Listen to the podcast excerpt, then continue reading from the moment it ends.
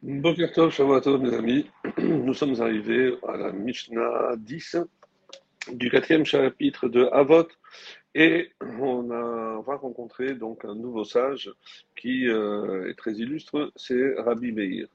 Et voici ce qu'il disait. On va lire juste la Mishnah, ensuite on fera une petite biographie. Euh, Rabbi Meir disait limite les affaires et adonne-toi à l'étude de la Torah. Deuxièmement, sois humble face à tout homme. Et troisième enseignement, si tu as délaissé l'étude de la Torah, sache que de nombreuses choses te feront la délaisser à l'avenir malgré toi. Tandis que si tu t'es adonné à l'étude de la Torah, Hachem dispose d'une importante rétribution à te donner. Alors, on ne présente plus évidemment Rabbi Meir, mais euh, malgré tout, on va juste rappeler quelques éléments de sa biographie. Donc, il est un Tana de la quatrième génération et d'après l'Agmara, dans Gitin 56a, il euh, est descendant de l'empereur Néron, qui, après avoir lancé une campagne pour conquérir euh, la ville de Jérusalem, il s'est ravisé lorsque un jeune enfant lui a récité le verset de Yecheskel, chapitre 25, le verset 14, Je déverserai ma vengeance contre Édom par la main de mon peuple Israël. Donc il a compris que Hachem allait se venger sur Édom et c'est la raison pour laquelle, euh, même dans le, juste avant l'Agmara, on dit qu'il avait lancé, il avait lancé pardon, des flèches euh, pour savoir dans quelle direction, et elles allaient toutes vers Jérusalem.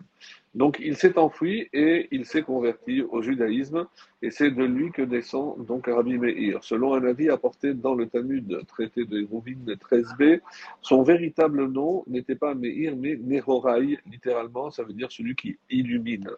Et Meir donc serait un surnom qui mettait en valeur le fait qu'il était, euh, par justement la portée de ses enseignements, comme un, phare qui euh, illumine tous les sages de sa génération.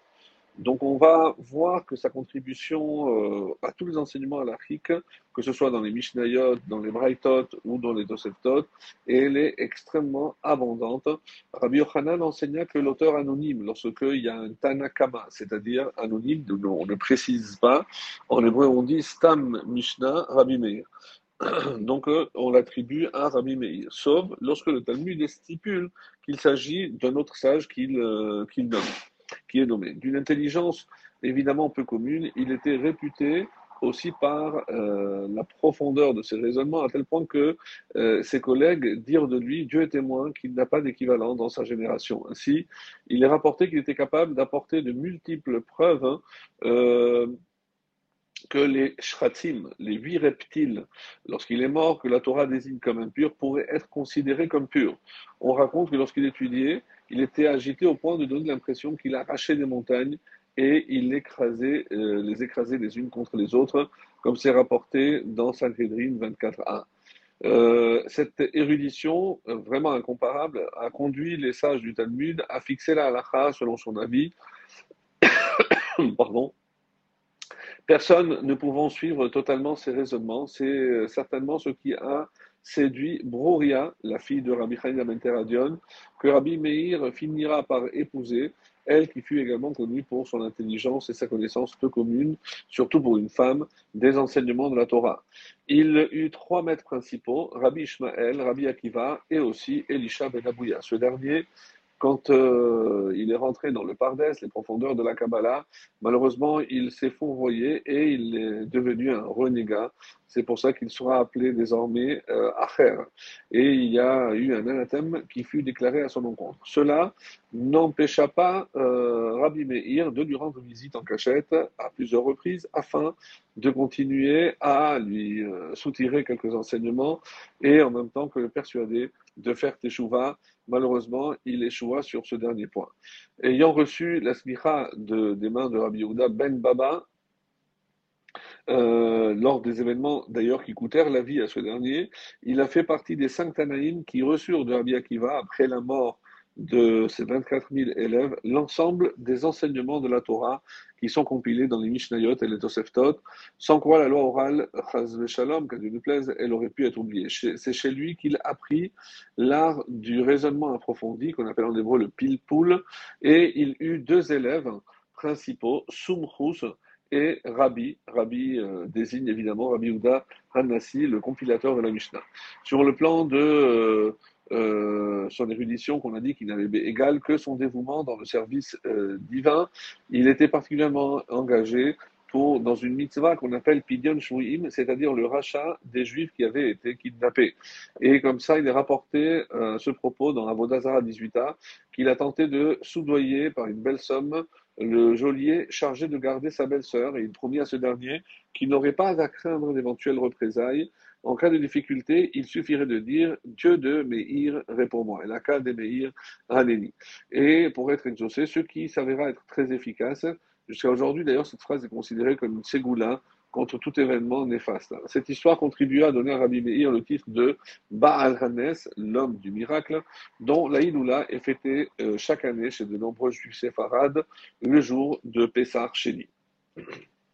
Alors on revient à la Mishnah et que nous dit Bartidora euh, limite les affaires, à savoir limite ton, ton implication dans ton commerce et dans ton travail et faire en sorte que l'essentiel euh, qui t'accapare soit l'étude et non pas le travail. Sois humble face à tout homme afin d'apprendre même de celui qui est moins important que toi, euh, en termes d'érudition bien sûr.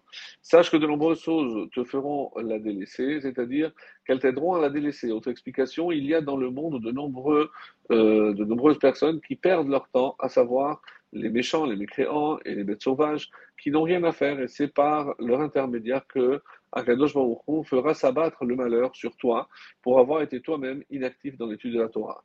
Et Mida Keneged Mida. Tandis que si tu t'as donné à l'étude de la Torah, c'est lui-même, c'est-à-dire Akadosh Baruch qui te rétribuera, et non pas par le biais d'un intermédiaire. En cela, la conséquence positive qui résulte justement des actes de l'homme est supérieure à euh, sa conséquence négative.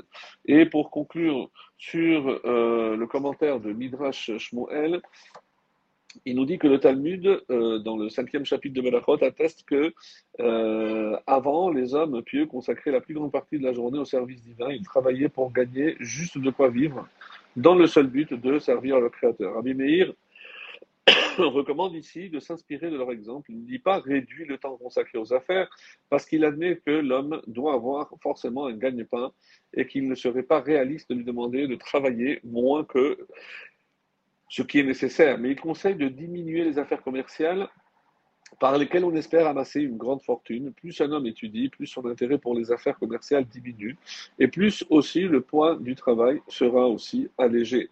Ses activités professionnelles se limiteront au strict nécessaire et il consacrera la plus grande partie de son temps à l'étude. Sois humble, dit euh, Rabbi Meir, euh, même celui qui a réduit ses activités commerciales et augmenté son intérêt pour l'étude doit encore veiller à ne pas tomber dans l'insuffisance. Si tu as négligé la Torah, eh ben, à celui qui craint de ne plus pouvoir gagner sa vie s'il consacre trop d'intérêt à l'étude de la Torah, Rabbi Meir promet à la fois la sécurité matérielle et une grande récompense dans le monde. Cette idée est illustrée par le verset dans Shemot, le chapitre 35, verset 2. Durant six jours, ton travail sera fait. Qu'est-ce que ce verset vient nous enseigner? Qu'un homme a le droit de travailler, ça c'est évident qu'on est obligé de travailler pendant six jours, cette obligation n'apparaît nulle part dans la Torah. En outre, s'il en est ainsi, la Torah aurait dû dire, durant six jours, tu dois travailler. En réalité, voici ce que le verset veut dire. Si tu observes le Shabbat, Dieu fera en sorte que tout ton travail sera terminé en six jours. Diminue les activités commerciales et applique-toi à l'étude de la Torah le plus possible. Tu n'y parviendras que si tu en fais l'objet de ton existence. Si tu as négligé la Torah, tu trouveras de nombreux prétextes pour la négliger, tu en viendras malheureusement à transgresser les mitzvot de la Torah, comme euh, a dit plus haut, celui qui est un culte ne craint pas le ciel, et l'ignorant ne peut pas être un dévot. Tov et à la prochaine.